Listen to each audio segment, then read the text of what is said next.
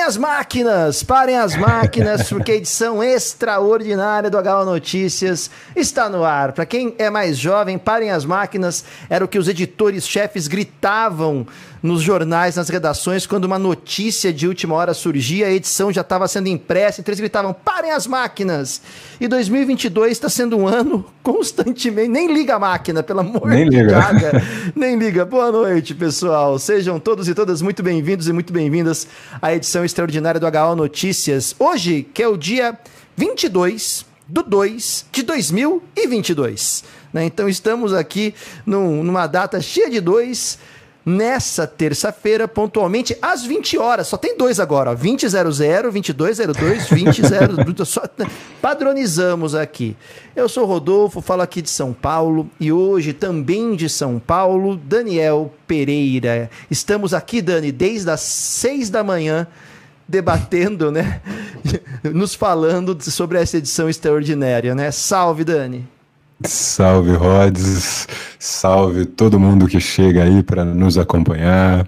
Ari que tá sempre conosco no chat. Semana emocionante no HO. Terminamos a live ontem dizendo que a gente provavelmente entrava de novo no ar, né, Rods? E cá estamos cumprindo a promessa. Comecinho de ano agitado aí no mundo de tédio. A gente não morre, meu povo. né? Não Assunto não morrerá vai faltar. tédio não vão morrer. E ó, tem uma enquete pra vocês aí, uma enquete colocada no chat. Na sua opini- opinião, a escalada das tensões entre OTAN e Rússia resultará em. São quatro opções, vamos a elas. Com 19% o conflito armado entre OTAN e Rússia. O pessoal que quer a terceira guerra mundial, então, 19%. 16%, 18 agora, 16% novas negociações mediadas pela União Europeia. Percebe-se que a União Europeia está em baixa, não está com muita importância para a galera, não. 55% colocando alongamento das tensões por meses. Pessoal que acha que a coisa vai embora, que 2022 veio para ser um ano de tensões longevas. E 10% agora a formação de um bloco Rússia e China. E tem aqueles que não votaram em nenhum porque acham que tudo é possível. É possível, na verdade, um- uma mistura de todas. É isso, né, Dani? Resumidamente, essas são as hipóteses, né, as possibilidades. Sim, sim. é, na verdade, estamos de frente para um cenário aí ímpar. Claro que a crise é grave, de fato, ela é uma crise de uma gravidade enorme. Não se vê uma movimentação desse tamanho há muito tempo na geopolítica, mas justamente porque a geopolítica passa por terremotos nos últimos anos e agora talvez a gente esteja vendo o acúmulo dessas questões nessas crises né, com as quais aí o ano começa. Já vem umas mudanças acontecendo, e aí o Vladimir resolveu dar uma agitada aí no cenário, né? Nesse finzinho de fevereiro, já na virada do ano, na verdade, né, Exato. Rod? Exato, só para deixar bem claro, eu queria colocar a opção não sou capaz de opinar, a opção Glória Pires. Não posso opinar, né? Mas não cabia, só podia pôr quatro alternativas, mas a quinta ia ser a opção Glória Pires e quem manjasse do meme ia responder. A gente começa sempre aqui, né, um pouco para cima com bom humor, mas o assunto é seríssimo, seríssimo mesmo.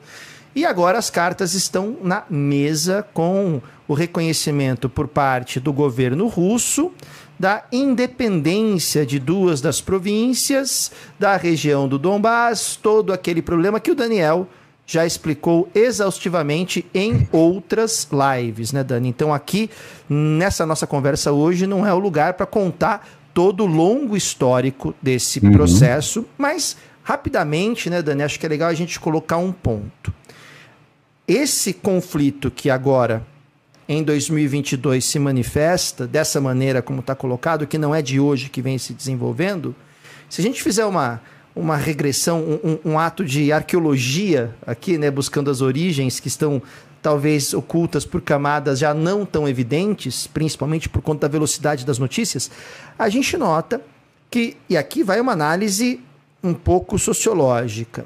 Por Ao favor. final da Guerra Fria, 1991, a- foi aberta uma janela de oportunidades, para usar o termo mais corrente da linguagem dos coaches, foi aberta uma janela de oportunidades enorme para o Ocidente capitalista, para os Estados Unidos, para a OTAN, para avançar sobre o antigo bloco soviético. E esse avanço foi feito, por exemplo, com as repúblicas bálticas, então Letônia, Estônia, Lituânia. Houve uma tendência, até porque vamos lá, né, Daniel? Os dez primeiros anos do mundo pós-União Soviética para o antigo bloco soviético foi caótico, né? E tivemos ali a, a, não só o governo do Boris Yeltsin, que não pode ser classificado na Rússia como um governo eficiente em vários aspectos, como também Exatamente. Tivemos conflitos na região dos Balcãs, tivemos na, na, ex-Yugoslávia, que contou com uma ação direta da OTAN. A OTAN atuou diretamente ali, tentando ampliar as suas fronteiras, a, a sua área de atuação, aproveitando-se desse processo de declínio do bloco soviético. Mas, Daniel, me ajuda. Parece que no meio do caminho a coisa desacelera, né? A coisa não se completa, porque o processo que estava avançando, ele meio que para. E aí, quando chegamos no. Até porque em 2001 temos o 11 de setembro, uhum. temos uma mudança dos, das prioridades na política externa dos Estados Unidos, a guerra ao terror. Então temos a questão do Afeganistão, que até agora está se desenvolvendo. O Dani acabou de gravar um vídeo maravilhoso, né, o Afegão abandonado. A gente, do Afeganistão Afegão. abandonado, perdão. A gente teve o também, também. O Afegão também, né? A questão da guerra do Iraque, enfim, tudo isso se desenvolvendo. Então, no meio do caminho teve uma mudança, né, Daniel? E acho que a gente está vivendo agora um pouco, um pouco não, né? Bastante, as consequências desse processo que não foi concluído. Essa análise está muito equivocada? Ou está mais ou não. menos no caminho certo? É perfeito, sensacional. É exatamente isso. O, o 11 de setembro, como o Rodolfo pontuou perfeitamente, muda completamente a orientação da política externa dos Estados Unidos. E aqui é importante mencionar, a gente não tem OTAN sem Estados Unidos. Né? Inclusive, OTAN, dados aproximados, coisa de 30%, 40% do orçamento da OTAN vem do governo dos Estados Unidos no momento em que começa a guerra contra o terror. Ali em 2001, isso muda completamente. Antes até, e o Rodolfo também pontuou muito bem a questão da, do, dos Balcãs, da guerra da ex-Yugoslávia, já tinha algumas coisas acontecendo, e aí a gente entra em uma questão que é muito interessante que tem sido colocada no debate agora, que é, é a questão não só dessa desaceleração, perfeito, Rod, né, desse, desse projeto que ficou interrompido, como também, e aqui não se trata de defender lado algum, mas também como um momento em que implodiu-se alguns pilares de certos acordos e de certas regras da convivência das nações, e isso pode ser usado para um lado, mas pode ser usado também para outro. E aí eu me refiro especificamente a dois. Primeiro, 1999, quando a OTAN, ao invés da ONU, e isso é muito importante, age, como o Rodolfo colocou, na crise da ex-Yugoslávia, em especial no Kosovo, e vários países ocidentais aceitam que o Kosovo passe a ser independente, já que a população do Kosovo, que era etnicamente diferente do resto da Sérvia, já que essa população teria o direito à autodeterminação. Olha que problema que se cria aí porque não foi feito um referendo em toda a Sérvia a respeito da questão do Kosovo. Foi feito só na região que era etnicamente diferente e queria se separar. Como é que você cobra depois que a Crimeia da Ucrânia não possa votar sozinha pela sua separação, quando o próprio Ocidente já aceitou um resultado, gente, que aqui não é defender o Putin, mas é idêntico. No momento em que, em termos políticos, eu aceito que uma parte do país, e não o país inteiro, defina o seu rumo, você pode achar isso certo ou errado, mas no momento em que você aceita, abre-se um precedente, né, Rods? Como é que eu vou colocar isso depois? E cria uma questão fortíssima no campo da legitimidade, né? Ah, fortíssima. E, e, claro, e alimenta, muito bem colocado pelo Daniel, alimenta principalmente aqueles que são mais extremistas e que querem, em última instância, ver o circo pegar fogo, né? Uhum. Nós assistimos agora aí nas redes sociais, no Twitter, até em jornais, né, colunistas adotando posturas de certo e errado, né? Quem está certo, quem está errado, comparando situações que são muito distintas, né, Daniel? Eu vi uma postagem ontem comparando a ação da Rússia na Ucrânia com a ação da Arábia Saudita no Iêmen. Eu acho complicado traçar paralelos assim, você não acha, Dani? Nossa, totalmente. Eu, sei, eu tenho até dificuldade de, de, de, agora, assim, de bate-pronto, pensar de onde saiu o paralelo. É, não... um paralelo dizendo que os Estados Unidos deveriam agir em relação à Arábia Saudita e ao Iêmen como tem agido em relação a Rússia e a Ucrânia, mas corre-se um risco de pegar duas crises que são muito diferentes. Muito diferentes. Né? Então você vai assistindo uma série de coisas aí que, que vão assustando, né? E Sim. essa questão da legitimidade, essa questão de abrir essa brecha, de esgarçar as instituições multilaterais que vêm da Segunda Guerra, são desenhadas para um cenário de duas superpotências, e quando uhum, uma delas perfeito. desaparece, essas instituições não apresentam uma remodelação e o desenvolvimento de novos mecanismos capazes de gerenciar as crises que não respondem mais a uma ótica bipolar. Perfeito. Não é um pouco por aí também, Dani?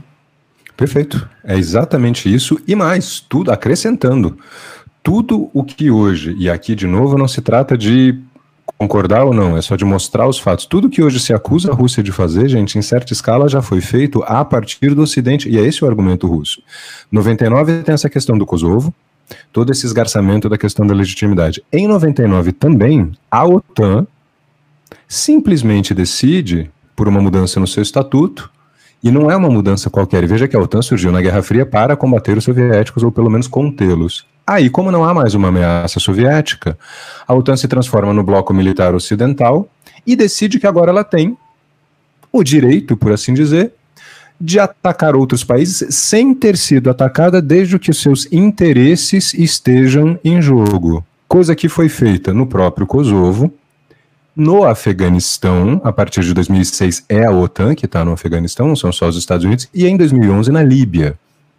Então você tem uma força armada que se dá o direito de simplesmente atacar os outros. E neste intervalo, em 2003, ao arrepio, à revelia de todo um sistema montado, os Estados Unidos invadem o Iraque, porque sim. Isso é desculpar as ações russas? De forma alguma. Mas, bom, se um povo parte de um país pode se decidir sozinho sem consultar o resto do país, por que, que o referendo da Crimeia em 2014 não tem validade? Se a OTAN pode se dar o direito de atacar quem ela quiser, mesmo sem ter sido atacada, por que, que a Rússia não pode defender os seus interesses? E se os Estados Unidos podem invadir um país sob a suposta afirmação da existência de armas de destruição em massa, e isso passou em brancas nuvens, qual é? A pergunta que o Putin faz em bom português é: qual é? No, Por que, que eu não posso? Não é isso, Rod? No discurso, exato, no discurso do Putin, aquele discurso de mais de uma hora, né? Que é, foi um discurso, não foi uma entrevista, né, foi, né, foi um discurso.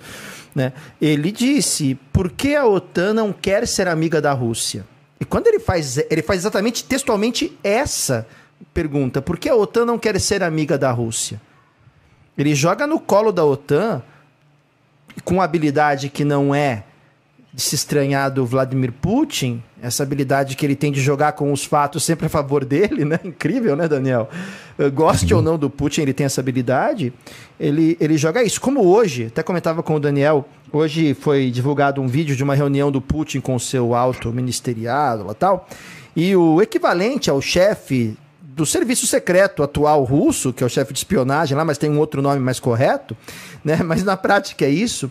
Foi chamado e o Putin cobrando uma posição de cada um dos seus principais ministros e esse senhor, esqueci o nome dele agora, vai lá e começa a gaguejar. É, não, veja bem, nós apoiamos, a gente apoia. E o Putin vai cortando pro Putin. Você percebe que é um mise-en-scène, que é uma coisa armada, né? E o Putin fala, mas apoia o quê? Fale, fale, fale direto, fale francamente. Não, a gente apoia o que tem que ser apoiado. Ele começa a enrolar, Daniel. E uma hora o Putin fica Putin e vai lá e fala, acompanhando o troco, fala assim: fale francamente. Não, nós apoiamos que temos que anexar as repúblicas de Donetsk e Lugansk para o território, para a Federação Russa. Aí o Putin vira e fala assim: não, com um sorriso irônico: não, nós não estamos debatendo anexação, nós estamos debatendo o direito deles serem independentes, tá bom? Aí o cara volta pro cara, ele lívido. É, nós apoiamos isso também. Quer dizer, o Putin tem uma maneira Putin de dar os recados, de passar os recados para mídia que não dá para desconsiderar, né? E em contrapartida, uhum. o Joe Biden está sendo extremamente infeliz nas declarações deles, né, Daniel? Tá, tá fazendo ameaças que ele sabe que não pode cumprir. Exato. Uh, e, e tem gente comparando já o governo do, do, do, Joe Biden ao governo de Jimmy Carter no final da década de 1970, porque o Joe Biden está enfrentando uma inflação altíssima nos Estados Unidos, com uma pressão gigantesca nos combustíveis, que pesa muito nos Estados muito. Unidos, não só lá e com um cenário de questões internacionais mal resolvidas, como, por exemplo, o Afeganistão e agora a crise russa. Assim como o, o Carter teve que lidar com o Irã. Né? A questão da, da invasão da embaixada americana lá no Irã e tal. Em 79, né, Daniel? Então, assim. Sim. Você tem também ali, eu queria que você falasse um pouquinho sobre isso, e aqui não é falando mal do Biden e bem do Putin, mas é num cenário de crise, né? De repente, um Putin que se sai muito bem nessa retórica e um Biden que não está saindo bem, né, Dani? Ou falei besteira perfeito. também? Não, perfeito, Rods. Inclusive, né, a relação com Carter é, é maravilhosa, porque parece que o cenário efetivamente se repete e o governo se perde. Você levantou uma questão que é fundamental e é onde pode estar, gente, porque aqui a gente tem né, um cenário em aberto, a grande fraqueza dos argumentos ocidentais. O Biden faz ameaças que ele sabe que ele não pode cumprir o Putin põe as cartas na mesa. E tem alguns outros pontos que são interessantes para a gente ver como isso vai se construindo. Quer dizer, então, de certa forma, e mais uma vez isso não é defender nenhum lado, o próprio Ocidente criou as possibilidades que levam hoje né, o Putin a questionar por que, que os outros podem e eu não. Tem esse primeiro ponto, esse é um ponto que é fundamental. O Putin já está com as forças em campo, coisa que os Estados Unidos não estão. E o Biden, ainda por cima, o Rodolfo também colocou que ele tem sido extremamente infeliz nas declarações. O Biden falou, e esse é um ponto importante, gente: uh, a Ucrânia não é da OTAN. Então, ao pé da letra, a OTAN não tem que defender a Ucrânia. Não, o que nós estamos fazendo é garantir a segurança dos nossos aliados do leste europeu. Os outros países, que são Romênia, Bulgária, Polônia, principalmente, seriam os três países com mais contato nessa área. Mas a própria Ucrânia não é. E é óbvio, gente, que o Putin sabe disso. A OTAN não vai à guerra com a Rússia por causa de um país que não é membro da OTAN. O que deixa, na verdade, a credibilidade do Ocidente, né, Rods, numa situação é. delicada. E, e, o Putin sabe que se, o mundo sabe que, segundo os estatutos da OTAN, um país que tem conflito em seu território não se torna país membro. Então, para o uhum. Putin, alongar a questão da região do Donbass, do separatismo, alongar esse conflito, ele está na vantagem. Ele está uhum. impedindo, de fato, está esticando a corda e impedindo, né, Daniel, que, que a, a Ucrânia passe para a OTAN. E aí, Dani, vamos lá, né? Não é de hoje que as ameaças de sanções econômicas à Rússia vêm sendo feitas. Não é de hoje, a gente sabe disso. Vamos para alguns dados? Vamos para alguns dados. Rússia. Dívida interna Rússia, aproximadamente 20% do PIB. A do Brasil é 80%, aproximadamente. Déficit público, bem controlado e financiado geralmente internamente, não por divisas externas. Esse processo todo, eu queria que o Dani comentasse sobre os gasodutos. Esse processo todo leva a um aumento dos combustíveis. Uhum. Que é bom para quem? É bom para um país que tem 42% das suas exportações provenientes da energia, Rússia. Que equivale a 27% do PIB, Rússia. Que tem 11% das exportações mundiais de petróleo, Rússia que tem 18% da sua arrecadação em impostos vindo da venda de gás e petróleo, que tem uma União Europeia que compra 47% do gás e 25% do petróleo da Rússia. Eu estou dando esses dados, Daniel, e, e mais ainda. Ah, mas a Rússia pode perder parceiros comerciais, mas tem a China. Me ajuda, Dani. Até que ponto? É claro que toda sanção econômica tem impacto, sim. Mas aí eu queria que você falasse um pouquinho sobre isso, esses dados que eu falei, e também sobre os gasodutos, o 1 e o 2 lá, o Nord Stream, lá, Nord Stream. como é que tá tudo isso também. Mas esses dados chamam a atenção, né, Daniel? Chamam e parece que ninguém fez a tarefa, porque a Rússia de hoje não é a Rússia de 10 anos atrás. E por que não é? Acho que é legal é. a gente falar sobre isso, né? Né, tem tudo. Bom, os, os, números que você coloca e a aliança que tem sido construída com a China e todo um cuidado que o governo Putin, que como é um governo bastante longevo, é um governo assim que vem de longe pelo jeito ainda vai, ele teve tempo para preparar essa estrutura. Hoje, no, na prática, a Europa, que tanto ameaça a Rússia, precisa da Rússia mais do que a Rússia precisa da Europa. E o ponto que o Rodolfo levantou a respeito da China ele é duplamente importante. Primeiro, porque de alguns anos para cá, a China, discretamente, bem chinesa, bem ali na miúda, veio ampliando, sim, a sua importação de recursos a partir da Rússia.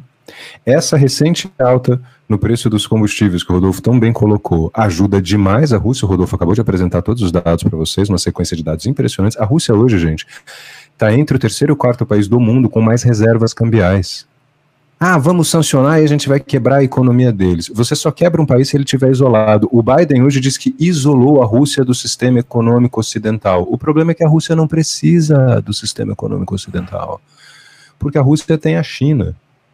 E a China compra da Rússia o suficiente para a Rússia continuar exportando, continuar ganhando. Outros países não vão entrar nesse bloqueio.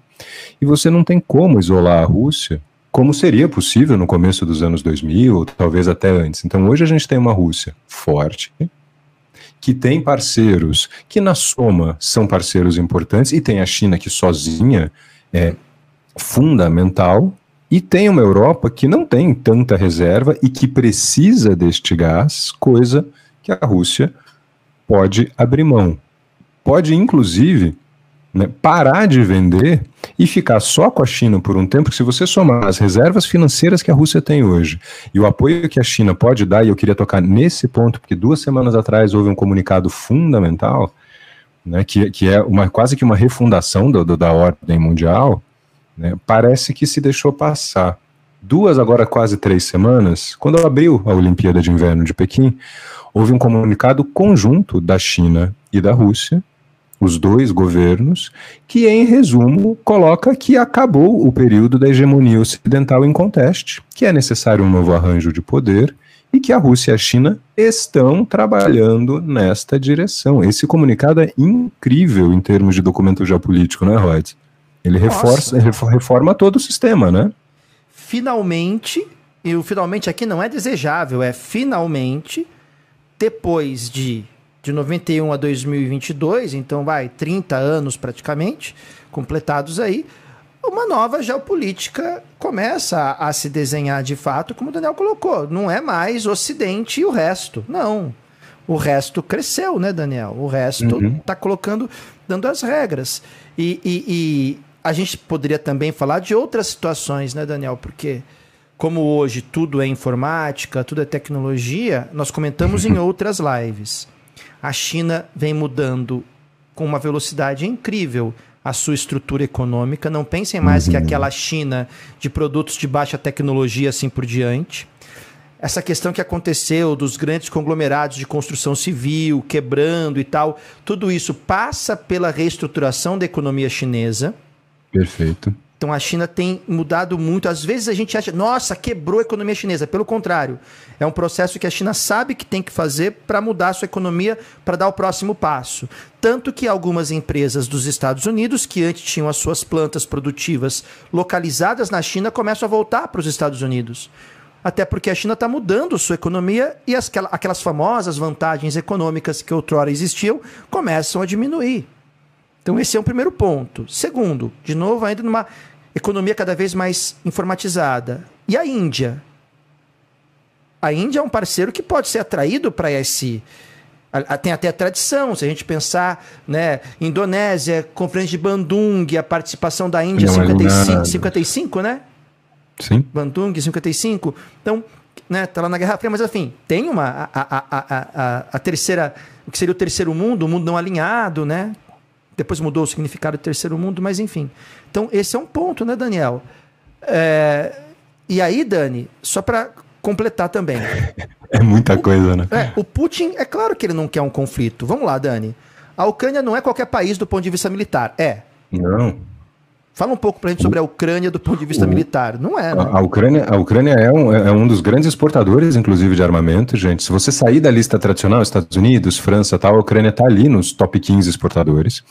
A Ucrânia herdou muito conhecimento da época soviética, boa parte da indústria armamentista soviética estava lá, inclusive do arsenal nuclear. Teve todo um acordo para desnuclearizar a Ucrânia a partir de 94. Então, chama-se Referendo de Belgrado, foi assinado pelos Estados Unidos, pela Rússia, na época e, claro, pela Ucrânia. Tá? Havia, inclusive, a garantia da soberania, da integridade uh, do, do, território ucraniano em troca da sua desnuclearização. Esse acordo, claro, está em frangalhos, mas né, foi assinado. Mas a Ucrânia tem, sim, forças militares bem equipadas e que agora receberam um aporte de equipamento do Ocidente nesse sentido e uma geografia que não ajuda. Se for para fazer uma invasão, inclusive, está vencendo o prazo, porque daqui a pouco começa a derreter a neve do inverno e o terreno, e aí seriam os russos lutando contra um terreno ruim, coisa que geralmente não é o caso, geralmente é quem ataca os russos que passa por isso. Então, a Ucrânia não é um passeio. Tem uma outra questão para o Putin que é importante, que é a seguinte. O Putin bate muito no, na tecla de que Ucrânia e Rússia nunca deveriam ter se separado. Ele põe inclusive a culpa no Lenin, ele diz que a Ucrânia historicamente sempre foi russa e tem a ver mesmo, a civilização russa como a gente conhece hoje surge na, no que é hoje a capital da Ucrânia, em Kiev, o Kiev, chamada Rússia de Kiev, Ucrânia, Belarus, antiga Bielorrússia e Rússia seriam o coração dessa civilização ortodoxa eslava. Putin deixa isso muito claro, ele vai buscar no passado, isso tem um peso muito forte no discurso. Então sair matando o ucraniano também não é bom para o Putin nesse sentido. Né? O mais provável é que não seja este o objetivo, porque não seria um passeio e não seria né, uma guerra que pegaria bem, né, Rod? Se você Nossa. mexe com todo um discurso que vai puxar na história para forjar um nacionalismo eslavo, isso pesa internamente, né? É, é, e a ocupação não seria barata, seria uma guerra caríssima. Não. Será que a Rússia dispõe? Ela, ela tem os recursos, mas ela pode dispor desses recursos para isso. Então, Daniel colocou muito bem, tá passando o momento da guerra, talvez não seja o que o Putin de fato queira, né? a gente tem que tomar cuidado. Claro que o discurso do Putin, né, Daniel? Ele vai falar Sim. de genocídio, vai falar de, de armamentos nucleares que a Ucrânia pode voltar a fazer e isso ameaçaria a segurança da Rússia. Ele vai dar o argumento que ele quiser. Mas a gente tem que lembrar que argumentos dados por esses chefes de Estado, via de regra, não são verdadeiros. E não precisam ser, eles precisam convencer a opinião pública. A, verdade interessa para esses chefes de Estado, a verdade é convencer a opinião pública, ótimo, então, tá porque dá, né, dá legitimidade. Essa é a real política, né, Dani? Não vamos aqui Sim. pensar em termos ideais. Agora, Daniel colocou muito bem. Uh, o discurso do Putin, um discurso que fala: olha, nós temos uma historicidade, então etnicamente essa região do Donbass é uma região que é russa etnicamente, tarará. De repente rola uma guerra e começa a morrer gente aos borbotões, rapidamente a opinião pública pode mudar. Então assim, a impressão que dá é que ninguém quer essa guerra. Uhum. A impressão que eu tenho é que o Ocidente, através da OTAN, não está sabendo lidar com isso, está demonstrando uma incapacidade. Vai lá o Macron, outra coisa, né, Daniel, que a gente tem que falar. A mudança Sim. de governo na Alemanha, a saída da Merkel, isso também abriu uma janela de oportunidade para o Putin, não abriu? Sim, perfeito. A gente até já analisou aqui em outros momentos, no sentido uh, de que nós temos uma eleição na França vindo aí e um, uma troca de comando na Alemanha. Biden enfraquecido, uma derrota no Afeganistão, Brexit e uma troca de poder recente na Alemanha e talvez agora na França. E sendo que Alemanha e França, ainda mais com a saída do Reino Unido, passam a ser, que já eram né, o pilar da União Europeia e passam a ser, a ser, ainda mais. E o Rodolfo tinha mencionado lá atrás a questão dos, dos gasodutos e oleodutos, que é tanta coisa que entra nessa crise, que é um outro ponto o Rodolfo levantou muito bem é uma coisa é dizer que agora então o gasoduto que ia ser inaugurado não vai mais, porque é um gasoduto que liga a Rússia à Alemanha, que seria uma segunda, um segundo ramal de um gasoduto que já existe, ele chama Nord Stream. Tem, tem vídeo aqui no canal. E aí a Alemanha disse: enquanto isso não se resolver, está suspenso. Isso é fácil de falar agora. Fica sem gás russo seis meses. Não, porque os Estados Unidos já disseram que vão mandar o gás liquefeito. Dá. Mas gás de que efeito, gente? Você tem que pegar o gás natural, transformar em líquido, injetar isso num navio que é basicamente um bujão de gás flutuante, des deslocar isso até o porto final, regazer, isso custa uma fortuna. Isso você faz um mês, dois meses. Você não faz isso, a, né? a longo prazo. A gente não está falando de ponte aérea Nova York e Berlim da Exato. Segunda Guerra pós Segunda Guerra Mundial, que era abastecer a Berlim Ocidental. Né? Mundo, acho que foram 180 mil voos durante quase um ano, quando ocorre né, o, o bloqueio soviético à Berlim Ocidental. É, é, é outra questão, é combustível que a gente está falando e não é para uma cidade. Porque teve gente falando isso, viu, Daniel? Não, mas os Estados Unidos conseguiu abastecer Berlim durante o bloqueio soviético. Meia Berlim, né? Meia Berlim e estamos falando da Europa, estamos falando de uma economia que é a Alemanha que consome pouco gás, né? Que é pouco industrializada, yeah. né? E que é um outro ponto interessante, gente, porque né, lembrem-se que esse gás não é para cozinhar schnitzel, gente. Isso aqui é para geração de energia. não é para fazer um páprica schnitzel. Não, gente. Não, tá? É geração de energia. E num país que desligou as suas e as suas usinas nucleares depois de 2011 Fukushima, sob pressão dos verdes que hoje estão no poder, ligar as nucleares de novo não é a coisa mais fácil do mundo, abrir mão desse gás também não. E o Putin sabe que sim vão vir sanções. Mas, né, Rod? Um Putin, um Putin que joga com o tempo a seu favor. Eu vou ficar até 2036 não. mesmo? Pelo menos, né? Quando então, ele já então, vai ter 80 e poucos anos. É um Putin que joga também com o tempo a seu favor. Ele não tem quatro anos para fazer tudo. Ou oito. É. Ele não é um chanceler que pode a qualquer momento sofrer um voto de desconfiança. Né, Daniel? Ele joga seu, com o tempo a favor dele. E, e, e ele esperou.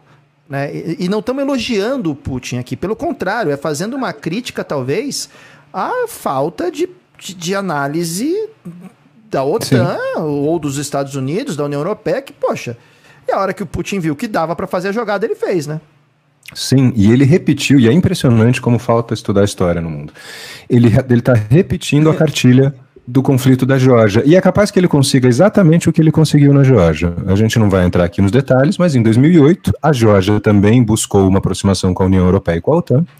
Tem duas regiões da Geórgia em que você tem forte presença étnica russa, que chamam-se Abkhazia e Ossétia do Sul, e sob a justificativa de proteger os russos nessas regiões, houve uma intervenção na Geórgia justo no momento em que a Geórgia ameaçava uma aproximação com a OTAN. Então, qualquer semelhança não é mera coincidência. E começou um processo muito sutil ali, que é muito interessante, que é uma estratégia russa que, por incrível que pareça, está se repetindo e ninguém fez nada. Desde 2014, tem essas duas regiões separatistas no leste da Ucrânia. Muito por alto, gente, em 2014 cai um governo aliado da Rússia na Ucrânia, sobe um governo pró-ocidental, aumenta esse risco de perder a Ucrânia para o Ocidente, a Rússia anexa a Crimeia, jogando na cara do Ocidente o mesmo argumento do Kosovo que a gente mencionou para vocês antes, e surgem duas regiões separatistas que são essas que estão na mídia agora.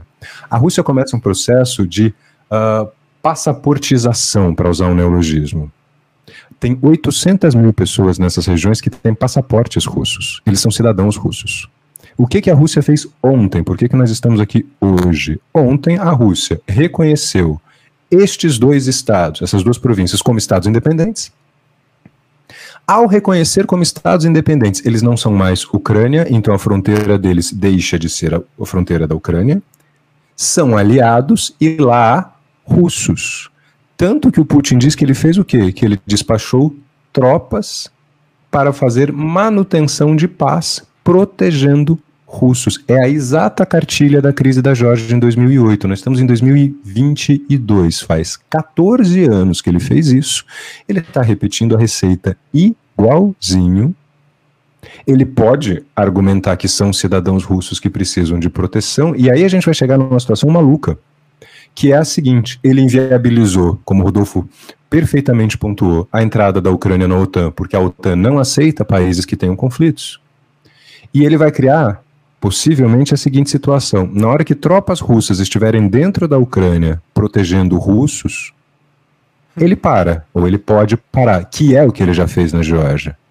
Dali para frente, se alguém me atacar, Foi o outro lado que começou. Ele é capaz de conseguir ele ser atacado.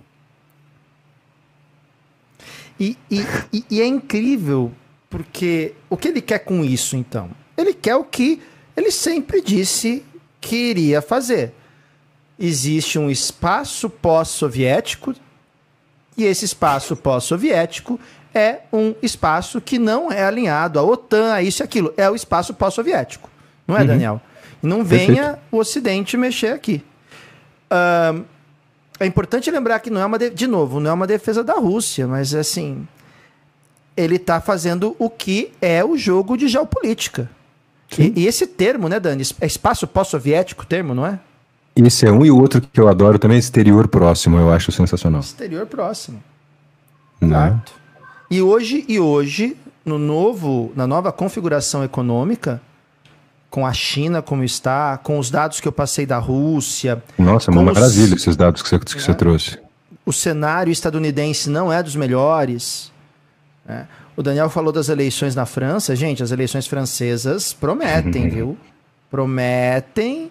A gente pode fazer depois um HO notícia sobre isso também mais próximo, né? Do, disso tudo, né?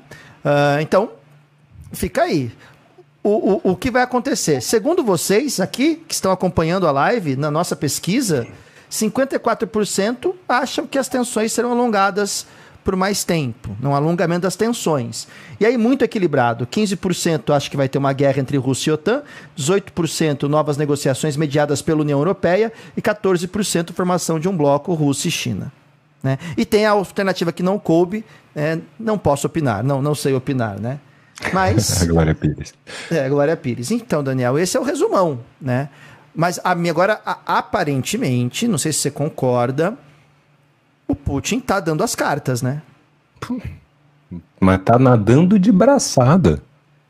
Né? Porque ele entendeu muito melhor a geopolítica dessa crise toda do que qualquer outro dos seus competidores. É claro que aqui tem uma questão, gente.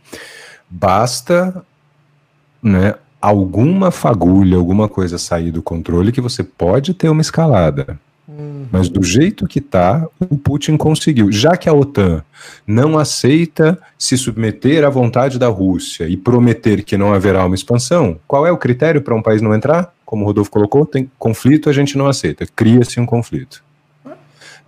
Já que a OTAN, perdão, a Ucrânia não é parte da OTAN, então a OTAN não tem a obrigação. E vamos lá, gente. A Europa vai comprar essa briga? Porque o resto da OTAN é basicamente o país europeu, né? É basicamente os países da Europa, mais Estados Unidos e Canadá. Isso é a OTAN. Será que uma Europa dependente da Rússia, uma Europa fronteira com a Rússia, vai comprar uma briga por causa de um país que não é nem União Europeia nem OTAN? Difícil, né, Rods? Mas, e... um, um, um, assim e um Erdogan da Turquia falando que vai mediar as negociações, que né, tem uma Turquia aí no meio também, que historicamente também é muito relevante. É tanto, são tantos interesses. Né? Ah, Dani, e nessa entrevista que eu comentei com você que o Putin falou, né? Fale claramente, tirou, né? Quando o, o ministro lá da, das informações e tal falou, não, apoio o que tem que ser feito. Aí o Putin falou brincando assim: mas o que, que você apoia? Sorrindo, aquele sorrisinho dele. Você apoia que a gente abra negociações, é isso? Aí o cara, não, não, não, não, eu apoio que a gente invada. Aí eu não. Então, teve essa ainda. Quer dizer, é isso, né? A, a, ver, mas eu tô com os 54%. A não ser que aconteça alguma uhum. coisa nível Arquiduque Francisco Ferdinando, né, Daniel? Que pode acontecer. Que pode acontecer. A não ser que aconteça algo dessa forma, a tendência é que as tensões se alonguem. Gente, vamos lá. A pandemia não acabou. Temos uma variante da Omicron aí que tem assustado o pessoal. Pode ser que o cenário uhum. pandêmico ainda gere muitas questões do ponto de vista econômico. É um outro fator que tem que ser colocado aí. Nossa, tem muita coisa ainda, né, Dani? Sim, a gente ainda está no começo do ano. Né? E o Biden hoje disse que ainda estão abertas as portas para negociar. Quer dizer, e nesse momento, gente, e aqui de novo, eu não quero o, fim do mundo, não. Mas nesse momento, se ainda existe a possibilidade da diplomacia, qual é o sinal que você está passando? A gente ainda não está disposto a ir para as cabeças. O Putin está deslocando tropa e você ainda dizendo que não. Tem um deslocamento militar dentro da Europa, sim, para os países que são da OTAN. Então, houve um reforço das forças da OTAN no Báltico, na Polônia e ali na Hungria, Romênia, na, na, parte do leste europeu, mas não é um deslocamento para a Ucrânia. Para a Ucrânia, o que os Estados Unidos estão fazendo é vender equipamento defensivo, tá? Então existe sim um reforço, mas o que parece é assim, olha, é, vai lá, Ucrânia, no fundo corre o risco de ser isso. Olha, a gente te dá o equipamento, tá aqui, a gente vai fazer umas sanções, mas como você não é nem União Europeia nem OTAN, é, é o que a gente pode fazer o Putin já tem uma visão muito mais clara do que ele quer. E o que ele quer pode ser exatamente congelar, respondendo uma pergunta que pintou aqui, a situação nesse sentido. Pô, Daniel, mas por quê? Porque isso já, já é o suficiente. É o que tem sido feito na Geórgia desde 2008, gente. Existe um conflito congelado na Geórgia desde 2008, com duas regiões separatistas reconhecidas pela Rússia como estados independentes, com essa passaportização dos georgianos nessas duas regiões para ter o discurso que eles são cidadãos russos, e pronto. E desde 2008 a Geórgia está nessa tensão. Se o Putin conseguir isso com a Ucrânia, já é o suficiente. E, e, é importante lembrar que, né, sendo colocado aqui as informações pelo pessoal no chat, é claro que os Estados Unidos tomará medidas que, do ponto de vista estético, são Retórica estética, né? É, são impressionantes, né? Então cancelamos a reunião, vamos movimentar tropas. Eles vão fazer tu, tudo o que é possível ser feito dentro de um espaço. Muitas notas de repúdio. É, e também movimentação de tropa. Vamos enviar Sim. tropa para a Europa, como o Daniel falou. A gente vai. Mas existe uma linha a ser cruzada. Então a gente está vivendo aquele momento em que inúmeras declarações, as notas de repúdio, movimentação de tropas, cancelamento de reuniões, tudo isso vai ser feito. A gente uhum, sabe perfeito. que Notícia tem que vender, então a coisa vai ser amplificada, claro que sim. Mas a gente tem que entender de novo que existe um senso de realidade, salvo, né, Daniel, hum. alguma coisa que saia absolutamente do controle. E né? que pode acontecer, gente. Ninguém tá com coragem de cravar. Pode acontecer. O Rodolfo muito bem mencionou, aliás, né, nada mais propício a questão do arquiduque né, Francisco Ferdinando lá em 1914, que envolvia diretamente interesses russos naquela região também. A tua comparação é maravilhosa, Rods. Pode sair do controle, pode ser que alguém tome uma medida, um emocionado, um lobo solitário, alguma coisa assim, que coloque os lados nessa situação. A questão é que o Putin foi mais rápido, e esse é um ponto para não deixar de mencionar no momento em que ele se coloca dentro dessas regiões separatistas, ele já está lá. Quem quer que o ataque, porque a verdade é que ele não precisou atacar ninguém para entrar na Ucrânia. Porque são as regiões separatistas onde ele já tem aliados. Uma vez que ele se estabelece lá, ele pode simplesmente chegar lá, armar o acampamento e falar: não, a gente está aqui com forças de manutenção de paz. Se nos atacarem, Aí a gente responde. Então a gente está num momento super, super, super delicado e a Ucrânia já cobrou o Ocidente indiretamente, aliás, diretamente. Recentemente o, Vladimir, o Volodymyr, que seria Vladimir também, Vladimir Zelensky falou. Uh, o tempo todo vocês fazem um discurso de sanções mais rígidas, de ações enérgicas, e eu não vejo o Ocidente fazendo isso. Então a Ucrânia meio que já. Isso é ótimo. É ótimo, né? porque o cara falando, e aí, não vão fazer? Não, calma que a gente está na nota de repúdio ainda. É basicamente isso, né, Daniel? É isso, é isso, Rods, perfeito. Você, você viu a cara dele nesse discurso, né? É uma coisa meio do desespero de quem percebeu que você não é tão importante assim para justificar uma guerra contra a Rússia. A Rússia já mostrou que está disposta a aumentar a aposta, e você lá atrás, Rodolfo colocou lá atrás muito bem. A Rússia colocou no colo da OTAN. Falou: eu aumentei a aposta, vocês cobrem. Agora a bola tá no campo de vocês, né, Rod? E pegando o que a Iris leu no Twitter hoje, hoje ali no Twitter que Putin joga xadrez, Biden joga war, Macron para paciência e o resto do mundo peteca. Mas posso completar, Iris? E todo mundo joga banco imobiliário. Né? Não podemos esquecer Perfeito. disso. Todo é. mundo joga banco imobiliário, né? Todo mundo quer ser o banco. Então vamos lá, né? Vamos tomar Monopoly, né? Que é o nome do, do jogo em inglês, né? Acho em inglês que, que é melhor ainda, né? É melhor ainda. Acho que aí, né, cai bem, né, Daniel? Perfeitamente, Rods. Não podia Irretocável. ah, e a gente joga truco. Aqui no Brasil jogamos truco, tá bom? Que é. é um jogo que exige muita técnica e exige muito mais capacidade de simulação do que poker. É poker. Não sabe o que é mentir no truco. Brincadeiras à parte ou não, pessoal, é isso. Estamos chegando ao final é desse HO Notícias edição extraordinária. Eu acho que teremos mais edições extraordinárias, talvez até nessa semana ainda, Daniel. Vai é. saber, né?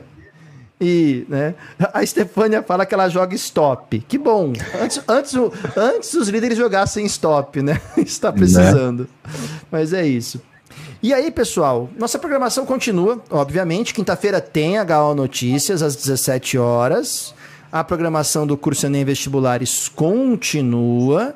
E claro, né, poderemos ter inserções extraordinárias, tá bom? Eu vou encerrar nesse momento a nossa enquete, a então encerrei a enquete e ganhou mesmo a opção de que o conflito vai se estender com 53%. E a gente vai ficando por aqui. Eu já vou me despedindo de vocês, agradecendo demais a paciência e a presença de todos vocês. Se inscreve no canal, deixa o like na live, ativa os notificações para saber o que está rolando sempre aqui no canal. E agradecer demais a presença do Dani aqui também, que hoje teve um dia lotado de aulas, mas ainda assim bravamente encarou mais essa maratona. Dani, querido, um beijo no seu coração. Ari aí nos bastidores, um beijo no seu coração. E vamos que vamos, a semana continua no HO, Dani. Gente, queria também agradecer demais a presença de vocês, mas se nós podemos estar aqui hoje, se por um lado eu estava com o dia lotado, por outro, Rodolfo e Ariela montaram todo o esquema aqui para nossa transmissão, já foram fazendo tudo que a gente precisava, trabalhar com vocês dois é sensacional, é sempre um privilégio. Então quem agradece também sou eu. Agradeço você, Ari, aí no chat, Rods, meu irmão, sempre uma delícia discutir, a gente sempre aprende alguma coisa, tenho um certeza que outro, eu falo por um mim. Um com o outro, né? Um com o outro, eu falo por mim e pelos alunos também, porque te ouvir é sempre um prazer. Gente, muitíssimo obrigado. Voltamos ao vivo, no mínimo na quinta-feira, às 17 horas, se não em alguma edição extraordinária. Obrigado para quem chegou por aqui, para quem acompanhou, para quem está aí até as 15 para as 9 da noite conosco. Um grande abraço para todas vocês, todos vocês. Boa noite.